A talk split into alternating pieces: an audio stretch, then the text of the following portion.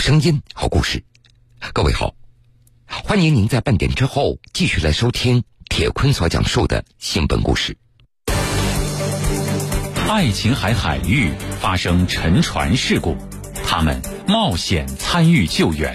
如果我们在晚到两分钟，我估计那些大人很可能就就那个了，因为他们当时已经没有力气，都用很大的力气在挣扎嘛。历时五小时，他们成功救起四十一名落水人员。就是感觉挺疲惫的了，但是我又感觉很渴，很想喝水。新冠疫情笼罩全球，他们是在大海上坚守的中国船员。孤独吧，更多的是一种煎熬吧，有一点疲惫吧，再加上疫情，可能都有一点，还有一点担心嘛。爱琴海上的大救援，铁坤马上讲述。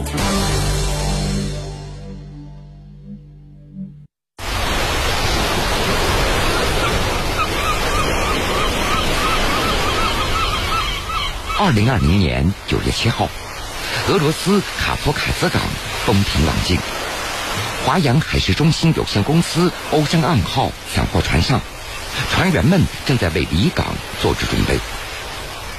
不过，就在十二天前，这些普通的中国船员刚刚在爱琴海海域完成了一次惊心动魄的海上救援。能让我看看驾驶舱是什么样的吗？好，这就是我们的那个驾驶台。您再帮我们环顾一下四周，也让我们回到当天驾驶舱的样子。嗯，好。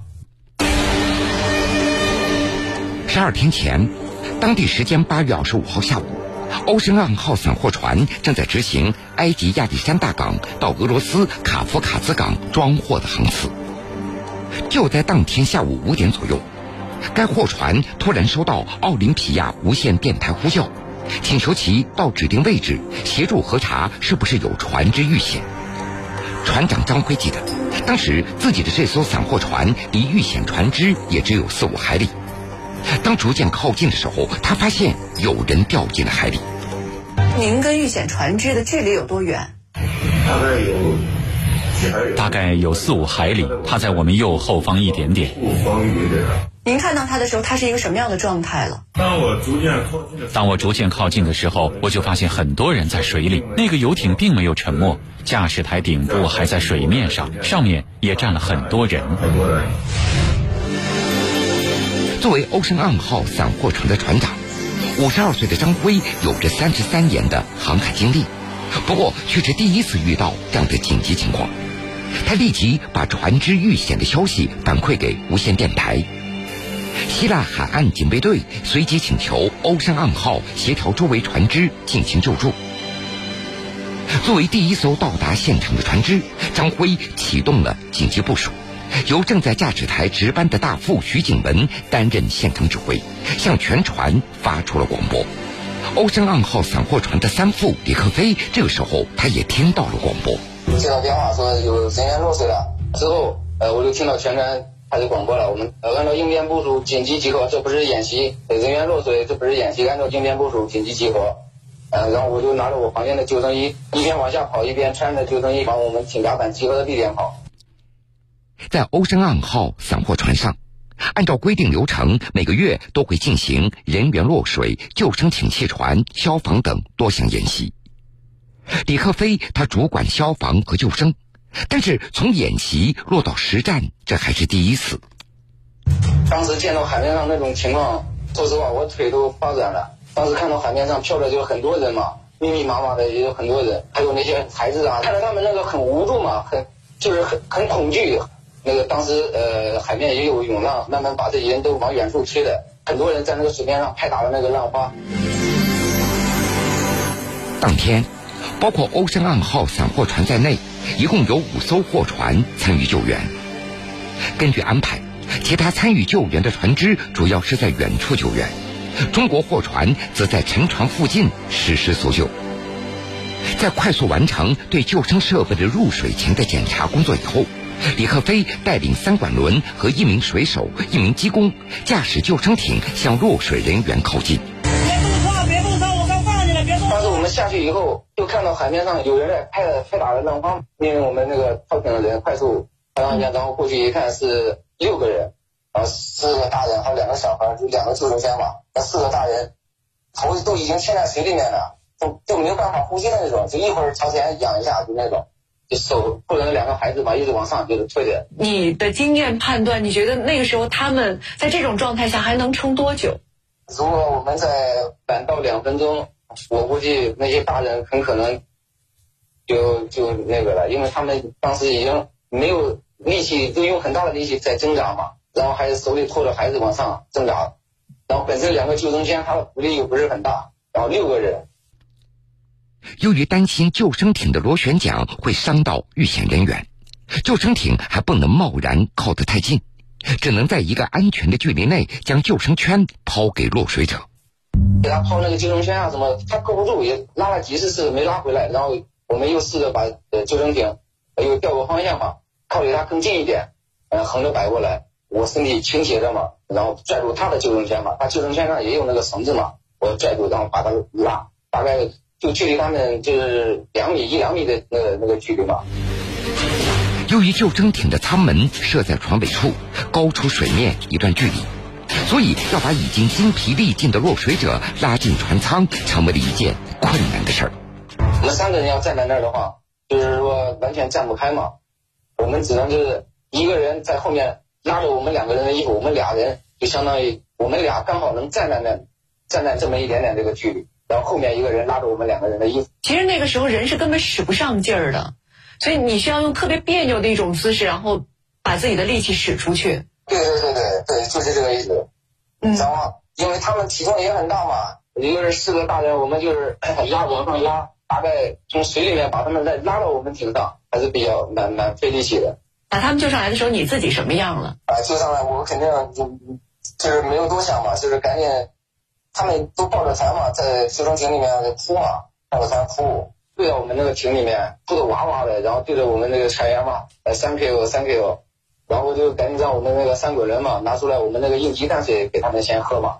我们也考虑不到疲惫啊或者其他的，呃，那个都没有想那些东西了，只是想着赶紧救人嘛。天已经黑了，再不救估计我们也看不到了，到时候救援更更难难度更大了嘛。被救上来的落水人员告诉李克飞，说在前方不远处还有落水者。李克飞又立即指挥水手加足马力，驾驶救生艇向落水人员开了过去。开过去一看，那个水面上那边还有几个穿着救生衣的，有两个没有穿救生衣的。没有穿救生衣的人，他们在水里是什么样的？他们游泳嘛，游泳，但是他们都已经拼尽力气在游嘛。就看到我们艇在救助嘛，拼了命的，然后往我们艇这边游。但是那时候就是涌浪啊，还有流的流的影响，都已经把他们慢慢的往远处推了嘛。看着他们越推越远。人救上来了。我们当时是呃到了以后，还是先把艇，然后再下风旋，尽量横着，然后摆过来，呃不伤人嘛，避免能伤到人。然后就用力的把我们那个准备好的救生圈先抛给他们吧。那抛救生圈一次就能抛到位吗？不能，肯定不能的，因为救生圈它本身也有重量的，啊，都十几斤，都是重十几斤的。然后再加上游泳啊，我们本身船员站到上面都是一种摇晃的姿态。天色逐渐的暗下来，但是在远处还有几位没有穿救生衣的人在拼命的游泳。他们想靠近救生艇，但是越来越急的海浪反而把他们推得更远了。救生艇也只能追着他们跑。追着他跑是一个什么样的过程？我们相当于是在留在那个上面，然后我们是救助完这些人嘛，然后那些慢慢飘远的，距离我们比较远了嘛，所以我们哎把我们的救生艇调过来头，然后就是相当于跟他一个方向，顺着他飘的方向嘛，就撵着他不走嘛，就赶紧追他嘛。其实是一个追赶他的状态。对，因为他一直是要被流给慢慢慢慢给冲走了。游泳的这些人呢，然后就是说他们已经没有力气了，就是抛给他们救生圈，有的他们也抓不住。然后我们尽量让艇就是靠近他们，就距距离他们大概有个一两米的这个距离。在当时那种状况下，尤其是在天也黑了、涌浪也比较大的状态下，把救生艇开到离他们只有一两米的这个距离，那需要你们付出什么？需要我们这个操作救生艇的水手还有很好的操控能力嘛，还有我们在后面就像我指挥他们，然后怎么进车呀、倒车啊，包括呃那么指个方向啊，然后那个角度啊，这个需要我们也是互相来沟通嘛。比如操艇的人会会问，哎，三路现在怎么样？我说再往左边一点，再往左边一点。在那个时候，我们的水手要把他们靠人力来推上来，所以这个过程就是很慢嘛。有一个就是呃，我们救的其中一个人嘛，跟他尝试的抛了好几次救生圈。他抓不住嘛，实在是抓不住，那没办法，然后那个只能我们水底下的一个水手穿上救生衣，带着救生圈嘛，绑着绳子，我们用绳子拉着他嘛，大概有五六米的距离，然后他下水以后拉着他嘛，拉着那个那个落水的那个人，拉着他，我们再就把他们俩一起拉回来。对于我们的水手来说，那这是很危险的呀。对的，当时我们大家都没有想着。也没有想到，就赶紧就是说，因为他们也没有任何的，就是救生衣啊、救生圈啊，没有没有这个救生设备，就赶紧就是把他们救上来吧。在李克飞他们和其他救援船只的努力下，海面上肉眼可见的落水人员已经被救起，而在远处，遇险船只在一点点下沉，露出水面的高度也只有不到两米。李克飞指挥水手驾驶救生艇向缓缓下沉的事故船只开了过去。在船舱顶部，当时还有二十多人在等待救援。船只马上就要沉没了，他们站在船顶上，然后一点点的随着这个船往下降。对对对。当你们的船离他们越来越近的时候，你能看到他们的表情吗？能，可以看到，他们都是拼命的喊着嘛，喊着叫着。你能听清楚他们？就是就是让我们救他们嘛。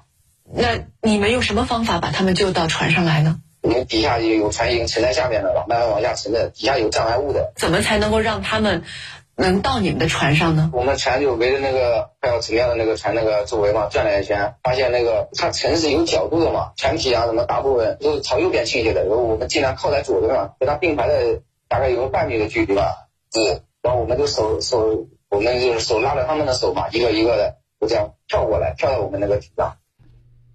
由于救生艇承载能力有限，李克飞决定让女性和儿童先上艇。我们救生艇都已经沉不下了嘛，所以当时顶部还站了，还剩下来有十几个，他们就是非常着急、很慌的往上挤嘛。我就对他们说嘛，我呃，Don't worry，呃，We will be back，我们还会再回来的，不要担心。然后就这样安安抚着他们吧。在母船上。现场指挥徐景文一直在关注着救生艇的救援情况。当李克飞的救生艇装满人，准备返回母船的时候，徐景文带领的救助艇刚好赶到。剩余的十三人分为两批被救助艇救出。获救人员纷纷询问船员是哪里人。当得知这些船员都是来自中国的时候，他们纷纷竖起了大拇指。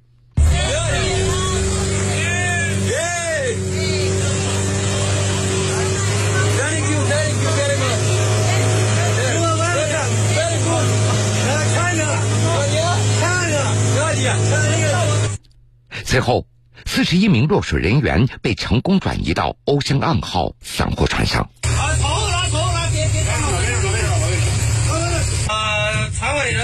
整个的救援过程，应该你们都没有做任何防疫方面的防护，是吗？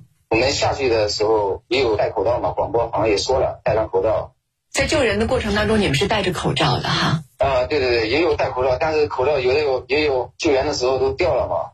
就是脑子里面也没有，就是说想这个疫情啊或者是什么的，就不允许我们想。如果我们要想这些，在做那个救援，时间都给都已经过去了，最佳的救援时间都已经过去了。船舱内，船员们将自己的餐食让给了获救人员。船长张辉立即安排船员为获救人员测量体温，按照防疫的要求发放口罩，为受伤人员进行基本的伤口处理。晚上十点钟，四十一名获救人员被转移到希腊海岸警备队的船只上，持续五个多小时的救援圆满结束。欧珍岸号散货船又恢复了正常的航行。根据统计，这次救援行动，希腊海岸警卫队和五艘货船总共救起九十六名落水人员，其中欧山岸号散货船救起四十一人。营救落水人员数量最多。八月二十六号，希腊海岸警卫队表示，这次沉船救援行动涉及人数较多，大多数人没有救生设备，而且夜间救援难度大，是爱琴海海域最大规模和最为成功的救援行动之一。此时的欧山岸号散货船正行驶在去往俄罗斯卡夫卡兹港的途中，航船重新回到疫情开始以来的封闭隔离状态。在疫情期间，你们在船上就这种隔绝的状态度过了多久了？我们船上最长的船员已经呃，现在工作了十二个多月了，我是工作了八个多月。你指的这八个多月是从没有上过岸吗？对对对，一次都没有，一次都没有。对于水手来说，这会意味着什么？可能是一种孤独吧，更多的是一种煎熬吧。什么样的煎熬？平常在大洋中啊，也没有信号，也不能和身边的亲人啊联系啊。然后我们又没有下过地，然后整天在这个狭小的空间也参加各种每天，然后干着属于自己的职责，心里面可能都会有一点孤独，有一点疲惫吧。再加上疫情，可能都有一点，还有一点担心嘛。爱琴海海域发生沉船事故，他们冒险参与救援。如果我们在晚到两分钟，我估计那些大人很可能就就那个了，因为他们当时已经没有力气，就用很大的力气在挣扎嘛。历时五小时，他们成功救起四十一名落水人员。就是感觉挺疲惫的了，但是我又感觉很渴，很想喝水。新冠疫情笼罩全球，他们是在大海上坚守的中国船员。孤独吧，更多的是一种煎熬吧，有一点疲惫吧，再加上疫情，可能都有一点，还有一点担心吧。爱琴海上的大救援，铁坤继续讲述。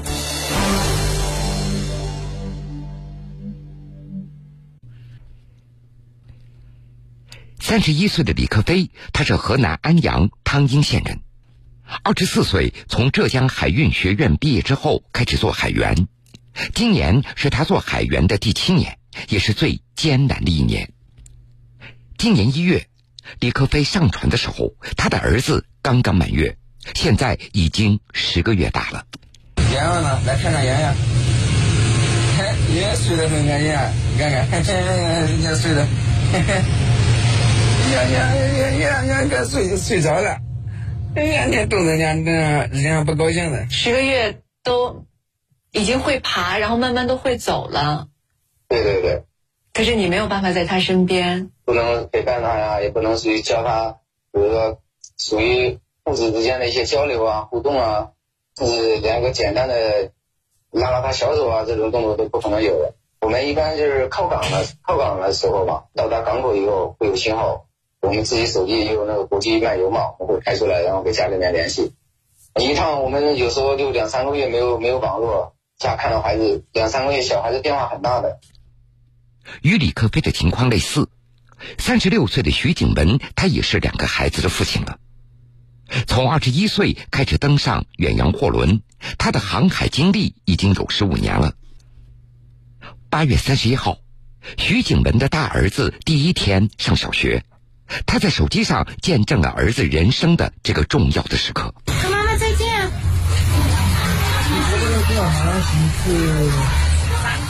对于孩子来说，这是一个很重要的时刻。是，这人生的起步吧。你跟他说话了吗？能够跟他在视频当中见面吗？是有啊，有啊，只要有机会就要跟他视频啊。我们没办法陪伴他在身边。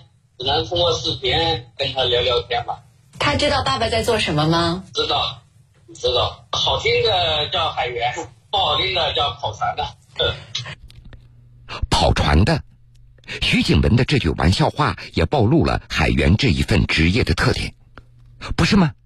常年在海上漂泊，社会认知度不高。但是，就是这些海员，在新冠肺炎疫情爆发以后，为世界航运业做出了巨大贡献。在新冠肺炎疫情的大背景之下，各国政府对出入境和飞机航班都进行限制，船员也无法正常的换班。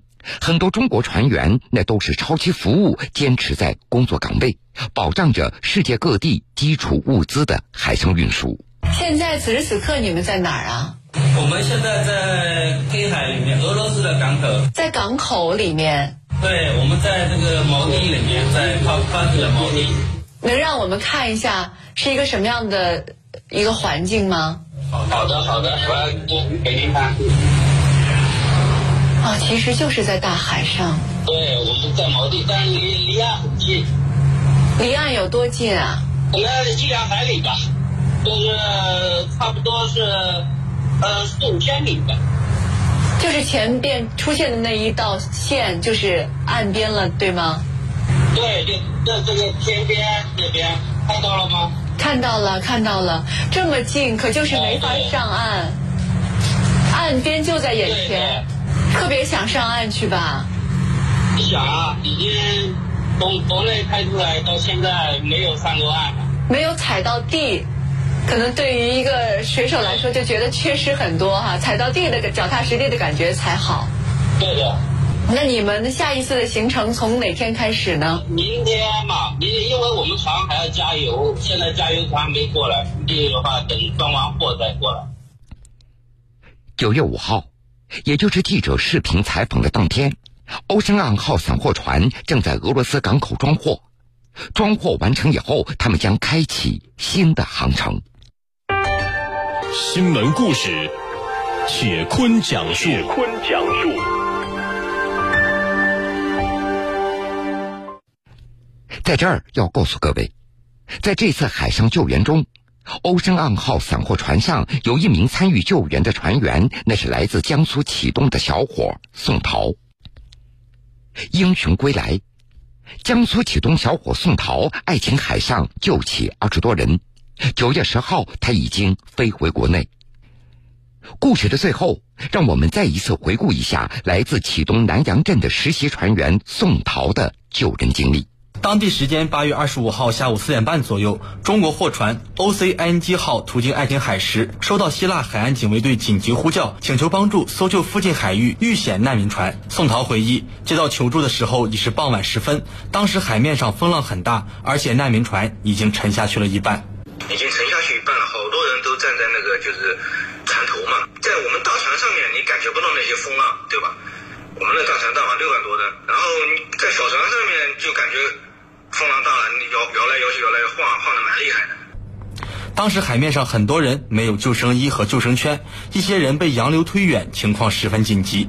宋涛和其他几名船员来不及多想，立即登上一艘救生艇，靠近正在沉没的船只。由于海面风浪太大，救生艇晃动的厉害，与大船的距离无法保持稳定。宋涛只能静候，瞄准时机，站稳身子，猛吸一口气，抱住难民的腰，将他们一个一个托举着上扶梯。推着他们安全登上大船，在救上来十多个人的时候，宋涛已经感觉到了疲惫，但他没有停下来，仍然咬牙坚持。我救了大概十几个的时候，就已经累得不行了，渴的都不行了。那没办法，你还得救，能多救一个是一个，那一条生命在那边呢。就这样，宋涛坚持托举了二十多个人，直到力气耗尽，他才感觉到自己身上因碰撞而产生的疼痛。经检查，宋涛胸口、大腿处都受了伤。后来当时蛮疼的嘛，后来就是，呃，船长直接给我联系岸上的那个医院，派直升飞机过来接我去医院检查了一下。嗯，当时说好像是骨折吧，胸口骨折，但是现在感觉还行，还是有点疼痛的。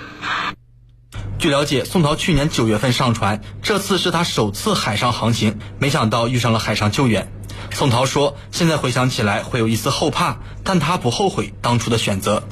我们救的肯定全部都，我们那时候，我们当时船上有二十多个人嘛，全部都参与了。他后来就上船问了嘛，然后我们就告诉他是 China，是中国人。第一次航行就经历了生死救援的宋涛，表示自己收获良多。在船上跟同事们相来呀。”他们给我最大的感动，就是因为我们长期漂泊在海上，他们对那自己的生命，呃，对别人的生命，都很珍惜。然后我们也在船上也每个月组织那种应急演习，火灾啊、沉船那些密闭舱，演习都有，因为我们也是相当于也是一个高危行业吧。当危难发生的时候，我们想到最多的就是生命最可贵嘛。好了，各位，非常感谢您收听了这个时间段铁坤所讲述的新闻故事。